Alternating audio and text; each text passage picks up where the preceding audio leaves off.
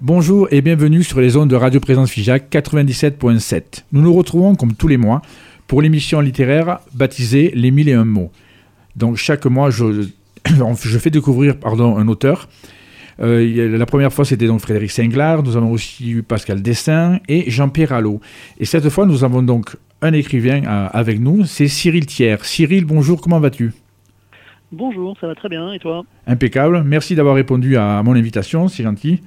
Euh, on va pouvoir donc découvrir ce que, ce que tu écris, mais d'abord la question rituelle que je pose à tout le monde, c'est quels sont les livres ou les écrivains qui ont bercé ton enfance? Euh, alors moi, dans mon enfance, comme aujourd'hui d'ailleurs, j'étais très orienté sur tous les, toutes les histoires à mystère et tout ça. Donc euh, j'ai, dans mon enfance, très rapidement, donc mis à part les lectures de prime jeunesse, on va dire, style le Club des Cinq ou les Six Compagnons, je suis assez rapidement passé à des auteurs comme Maurice Leblanc ou Conan Doyle. Euh, voilà, Arsène Lupin, Sherlock Holmes, c'est vraiment les, lectures de mon enfance et euh, c'est ce qui m'a fait aimer la lecture. Euh, et après, donc je dirais dans l'adolescence, je suis plus passé à des trucs peut-être un peu plus variés, mais on va dire toujours aussi peu de littérature classique, c'est-à-dire du, du frisson avec Stephen King, du polar avec James Ellroy, euh, et pas mal de science-fiction que je lisais à l'époque, que je, ne lis plus du tout. Donc euh, à l'époque, je lisais beaucoup euh, Asimov, Arthur Clarke. Mhm. voilà. Et de façon générale, pendant toute mon enfance, mon adolescence et même jusqu'au début de l'âge adulte, j'ai été passionné par un personnage que j'ai lu pendant des années et des années et des années, c'est Bob Moran dans Riverne. Ah oui, très bien. Ouais. Mais tu vois, tu as parlé de Conan euh, Doyle, aussi. C'est vrai qu'on n'en parle pas assez souvent, mais c'était un grand, un grand écrivain. Mhm. Donc déjà, voilà, ça tombe bien parce que tu parles, on parlait de ton adolescence. Alors si j'ai bien lu sur Internet, quand j'ai fait mes recherches, euh, tu as eu envie d'écrire en fait à ton adolescence, mais tu es jamais vraiment parvenu. Et en fait, si j'ai bien lu, tu as attendu 30 ans avant de franchir le pas. C'est mes infos sont exactes ou pas? Oui, alors j'ai attendu, je sais pas si j'ai vraiment attendu, mais c'est vrai que écrire c'est quelque chose que voilà que j'ai au fond de moi depuis très longtemps. Mais euh, voilà, j'ai dû sans doute essayer un peu trop tôt. J'ai essayé quand vraiment j'étais, euh, j'ai dû commencer entre 10 et 13 ans peut-être. Hein. Euh, et j'ai voulu commencer à essayer d'écrire des romans, ce qui était une très mauvaise idée. Et en fait, j'ai commencé à au moins cinq ou six romans différents, mais à chaque fois, je me suis arrêté très vite. Euh, ce qui fait que, voilà, au bout de quelques années, je me suis quand même découragé parce que, bah, parce que évidemment, c'est pas évident d'écrire un roman, et encore moins quand on est, quand on est si jeune. Euh, voilà, et puis, euh, je dirais que quand j'ai commencé à être un petit peu plus pris par mes études et ensuite par mon boulot, c'est quelque chose qui m'était vraiment sorti de la tête. Et, et donc, il y a, c'est quand j'ai commencé, il y a 6-7 ans, euh, mhm. euh, à mon boulot, à mon, on va dire, euh, au club de lecture de mon comité d'entreprise, ils ont organisé un concours de nouvelles. Et en fait, le thème, j'ai trouvé ça sympa, et le principe d'écrire une nouvelle, j'ai trouvé ça sympa. Et, en fait, il se trouve qu'en quelques jours, j'ai écrit une nouvelle que je trouvais, enfin, qui moi me plaisait énormément, pour laquelle j'ai eu très peu de difficultés à l'écrire. Ça s'est fait très vite et très facilement. voilà. Et en fait, j'ai découvert que, bah, voilà, finalement, je, cette envie d'écrire qui était effectivement restée dissimulée pendant des années et des années, euh, bah, était peut-être toujours là et, qu'avec l'âge, j'étais sans doute devenu un, petit peu meilleur et un petit peu plus efficace. Voilà, il a fallu attendre en fait le, bon moment, on va dire. Voilà, c'est ça. Et justement, donc, tu me parlais de lecture et de, nouvelles surtout. Et j'ai vu que, alors je pense que tu l'as pas créé tout seul, mais tu as créé ce qui s'appelle l'Indépenda. Où tu... pas du tout moi qui l'ai créé, mais par contre, je, on va dire que les, Ouais, j'y participe, j'essaie de les aider dans, mes. Et en fait, c'est quoi C'est ma modeste mesure. En fait, c'est une association qui a été mhm. créée il y a déjà quelques années, qui, euh, au début, leur objectif, c'était d'éditer assez régulièrement des recueils de nouvelles euh, pour faire connaître des auteurs indépendants. Donc, en fait, euh, à chaque recueil de nouvelles, il y avait un appel à texte et il y avait une sélection. une sélection très très sévère parce que j'ai déjà participé plusieurs fois sans être retenu pour retenir les meilleures nouvelles, pour éditer un recueil et puis en fait, dans chaque recueil, il y a la nouvelle de l'auteur et il y a quelques petites pages de présentation de l'auteur et de pub pour l'auteur. Euh, voilà, ces recueils, on en est, euh, quelques années, on en est au numéro 13. Et le numéro 13, c'est le premier. Que, tous les précédents étaient euh, en forme d'e-book, gratuit. Donc évidemment, c'est très facile mhm. d'accès. Et le 13e, là, qui est sorti il n'y a pas longtemps, c'est le premier pour lequel il est sorti également en papier. mais par contre, il est toujours, lui, aussi disponible en e-book gratuitement. Et si quelqu'un veut justement veut, ben, veut l'acheter, c'est possible par internet? Alors il, suffit de chercher sur internet Indépanda en deux mots, indé mhm. comme indépendant et panda. Et euh, voilà, on vous arrivez sur le sur le site et vous pouvez, voilà les, les, recueils sont disponibles soit directement sur le site, soit sur des sites comme euh, comme la Fnac ou Amazon. Voilà, ça se télécharge très facilement. Et je répète, c'est entièrement gratuit en format électronique. D'accord, ça c'est bon à noter. Alors, c'est là, j'avoue que j'étais tombé sur ces nouvelles. Moi, je lis pas très souvent des nouvelles, j'avoue. Et j'étais tombé sur une de tes nouvelles. J'avoue, je sais plus le, le, le nom. Et j'avais vachement accroché, j'avais lu jusqu'à la fin. Voilà. Mmh. Et c'est là après que j'ai pris contact avec toi et qu'on a discuté et que tu étais d'accord pour, euh, pour faire mon émission. Donc c'est là que j'ai trouvé euh, ta façon d'écrire qui, qui j'ai trouvé assez, assez percutante. Et d'ailleurs, tu as aussi publié un recueil, recueil de nouvelles, pardon. C'est des histoires, mais alors très noires, avec comme sujet principal la mort. Et d'ailleurs, j'adore le titre, c'est On a toute la vie pour mourir. Explique-nous, s'il te plaît. C'est ça. Eh ben, en fait, euh, donc quand, j'ai commencé pour la première fois à écrire cette nouvelle pour un concours de nouvelles, donc déjà j'ai découvert qu'il existait des concours de nouvelles parce que je le savais même pas. Et donc après, voilà, j'ai fait des recherches pour euh, pour participer à, d'autres concours puisque ça m'avait bien plu. Et en fait, euh, bah, assez rapidement, j'ai commencé à écrire un certain nombre de, nouvelles et je répondais plutôt à des appels à texte sur des, genres style policier, on va dire un petit peu sombre, parce que ça venait plus facilement. Et donc, euh, voilà, j'ai commencé à avoir quelques textes. Et puis, au bout d'un moment, je me suis dit que ce serait, ce serait bête de, rien en faire. Et donc, j'ai commencé à réfléchir à, bah, à publier un recueil. Euh, et donc, j'ai commencé à écrire d'autres nouvelles totalement en dehors des concours. Parce que les concours de nouvelles, c'est sympa, mais il y a, y a souvent des, des, critères un petit peu limitatifs, le nombre de mots, le thème, etc. Exact. Euh, voilà, donc assez rapidement, j'en suis sorti pour écrire des choses sans me limiter. Euh, et après, j'ai construit un recueil de façon, on va dire, un petit peu euh, originale, c'est-à-dire que il y a d'une histoire à l'autre, il y a quelques personnages qui reviennent, qu'on peut retrouver, il y a des lieux qu'on peut retrouver aussi. Donc il y a, il y a plusieurs fils rouges en fait qui, euh, qui relient les histoires. Et, euh, et, en fait, la dernière histoire, qui est beaucoup beaucoup plus longue que les autres, c'est on va dire mon essai de premier mini-roman, euh, fait revenir quasiment tous les personnages principaux voilà, qui se retrouve euh, qui se retrouve en perdition dans un avion qui va s'écraser et on et on voit comment comment ils interagissent et comment ils réagissent. D'accord, mais pour avoir choisi effectivement global... Excuse-moi. c'est globalement assez sombre, mais il y a quand même pas mal d'humour, mais c'est de l'humour noir. Oui, parce que j'allais dire voilà, c'est ciblé sur la mort la plupart des histoires, non? C'est assez noir. Bah, c'est le point commun de toutes les histoires, c'est qu'il y a au moins une mort euh, non naturelle dans chaque histoire. D'accord. Et alors, parce qu'après, on va parler de tes deux romans, parce que tu as écrit des romans aussi, pas que des nouvelles. Euh, est-ce qu'il y a une différence entre quand on écrit une nouvelle ou quand on écrit un roman? Quand on vient de la nouvelle comme toi, est-ce que c'est pas compliqué de passer au roman?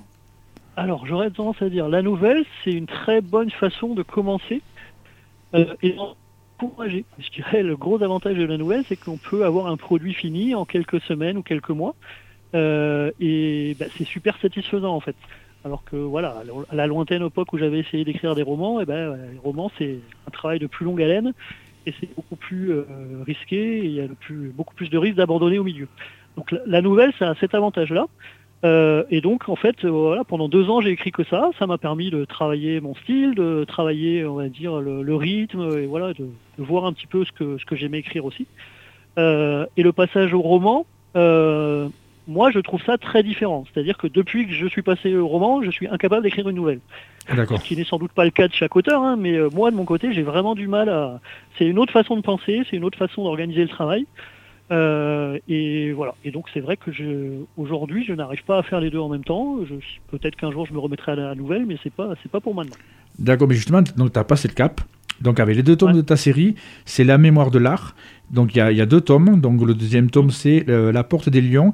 Et donc, en fait, c'est un beau voyage dans le milieu de l'art, de l'art pardon, amené par tes héros, héros Louis et Max. Louise et Max, excuse-moi. Parle-nous de cette série, s'il te plaît. Alors, euh, en fait, c'est venu euh, quand j'ai commencé à essayer de réfléchir à écrire un roman. Bon, en gros, pourquoi j'ai écrit un roman? C'est donc j'ai fait j'ai fait des nouvelles, ça j'ai édité un recueil, donc déjà ça m'a permis de rentrer dans le monde de, l'auto-édition, ça m'a fait mhm. découvrir plein de choses. Euh, par contre, j'ai vu assez rapidement que malheureusement dans notre pays, euh, les nouvelles, ça n'intéresse pas grand monde, euh, et que si je voulais conquérir un peu plus de lecteurs, j'allais être obligé de passer au roman. Donc c'est pour ça que assez, assez rapidement, même avant d'avoir publié mon recueil de nouvelles, j'avais déjà commencé à réfléchir à, écrire un roman. et en fait, les nouvelles, j'aurais tendance à dire, j'ai fait quelque chose d'assez noir parce que parce que ça venait plus facilement. Mais en fait, ça me ressemble pas du tout. et euh, donc pour écrire un roman, j'ai voulu plus euh, plonger, euh, on va dire piocher dans des choses qui me plaisaient davantage.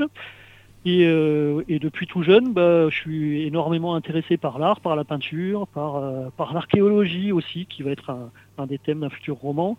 voilà, donc j'ai vraiment voulu me plonger dans, des thèmes qui m'intéressaient parce que bah, comme ça, ça m'intéresse, je connaissais déjà pas mal de choses, mais bon, j'ai quand même fait pas mal de recherches pour écrire, pour, euh, on va dire, pas raconter de bêtises dans mes romans. Et voilà, et puis le thème de l'art est venu tout seul, le thème de la protection des œuvres d'art pendant, euh, pendant la, Deuxième Guerre mondiale, c'est un sujet aussi qui me plaisait beaucoup et qui, on va dire, qui permet... Euh, bah, des histoires euh, assez intéressantes, et, voilà, qui peuvent être aussi bien modernes et qui font référence à ce qui, s'est passé il y a longtemps. Donc voilà, c'est un thème qui m'a bien plu et je suis parti là-dedans. Et voilà. Et puis, comme je disais que les histoires noires c'était vraiment à l'opposé que je suis, j'ai vraiment essayé de faire, de garder tout le principe de, suspense que j'avais pu travailler en écrivant des nouvelles, mais de, on va dire, de faire un suspense avec un esprit un petit peu plus positif c'est-à-dire que ce sont des romans euh, structurés comme des thrillers, mais qui sont, euh, on va dire, euh, non violents, sans sang, sans meurtre, avec beaucoup d'humour. mais malgré tout, c'est vraiment l'aspect suspense qui prédomine, et donc c'est pour ça que je n'hésite pas à les qualifier de thrillers, même si c'est pas des, thrillers usuels qu'on a, qu'on a l'habitude de voir. Et donc, parce que malheureusement, on va devoir conclure fait, au niveau de la pause musicale. Euh, parle-nous, donc tu as, tu as effleuré ton prochain, euh, ton prochain livre sur l'archéologie. Dis-nous en plus, s'il te plaît. Ben, en fait, euh, je prévois de, de, faire une trilogie en fait pour la mémoire de l'art. Ah, et, le, et le dernier tome va se passer en Égypte. Et ah, donc euh, voilà, je suis déjà en train de faire des recherches, de lire les livres sur euh, parce que j'aimerais bien me replonger dans, dans les origines de, de l'égyptologie et euh, voilà et faire des références à, tout ce qui a pu se passer vraiment au début de l'égyptologie, au War Carter et même avant. Ah, mais je sens que ça va être passionnant. Et nous, tu vois, en plus, on est donc la radio est à Figeac et c'est la patrie de Champollion, l'égyptologue, tu vois. Et oui, je sais. Donc, tu vois, c'est peut-être un petit, un petit signe. Euh, on va faire la pause musicale. Excuse-moi, on va faire la pause musicale parce que malheureusement, ça passe trop vite. Tu nous as choisi donc Comic Strip de Gainsbourg et on se retrouve juste après avec toi. Merci, Cyril. Présence à Figeac 97.7. Viens petite fille dans mon comic strip, viens faire des bulles, viens faire des des clip, crack, des des et des. Je distribue les swings et les uppercuts, ça fait, ça fait, et ça fait, ou bien, ou parfois même, Viens dans mon comic strip, viens faire des bulles, viens faire des des des des et des Viens avec moi par-dessus le building, ça fait quand on s'envole et puis après quoi je fais? Et ça fait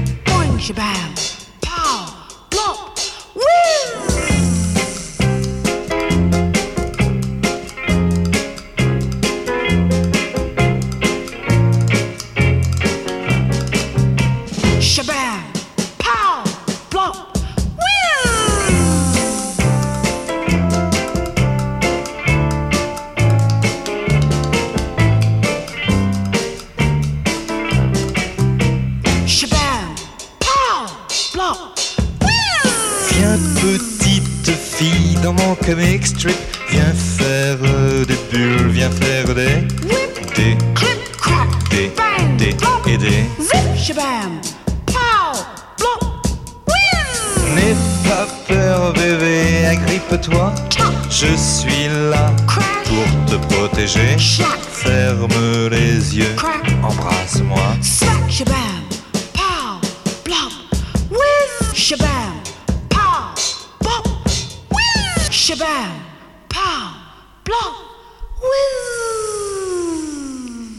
Et nous voilà toujours dans les millions mots, toujours sur Radio Présence Fija 97.7 et toujours avec notre ami Cyril Thiers. Euh, Cyril, donc, nous avons un peu parlé de, voilà, de, de, ton, ta carrière, oui, de tes livres. Et là, tu vas nous faire le plaisir de nous lire un chapitre pour que les gens donnent, donner envie à nos auditeurs de, te lire, surtout parce que c'est le principal. Et tu nous as choisi un chapitre de ton tome 1, La mémoire de l'art, c'est ça C'est ça? Et en fait, euh, comme ce sont des, romans, on va dire, qui sont remplis de retournements de situation euh, et qu'il y, y, a beaucoup de suspense, euh, comme je l'ai expliqué, euh, pour éviter de dévoiler quoi que ce soit, j'ai en fait choisi bah, le tout début. D'accord, oui, tu as bien fait. Le prologue. Voilà. Impeccable. Je te laisse, je te laisse euh, nous, faire, nous faire envie. Ok. Le feu avait maintenant atteint toute la charpente. Les poutres multicentenaires s'embrasaient tour à tour à une vitesse effrayante. Dans le vacarme assourdissant des craquements de ces ossatures à l'agonie, l'enchevêtrement géant de bois secs entrecroisés crépitait tel un bûcher des temps obscurs. On pouvait sans peine imaginer les âmes revanchardes des hérétiques, sorcières et autres templiers qui s'étaient réunis dans ces flammes tourbillonnantes, narguant les statues des anges au point de leur faire perdre leur sourire. L'épaisse fumée grise, visible à des kilomètres à la ronde, avait figé tous les esprits alentour dans une béatitude passagère. Mais rapidement, les premiers cris retentirent.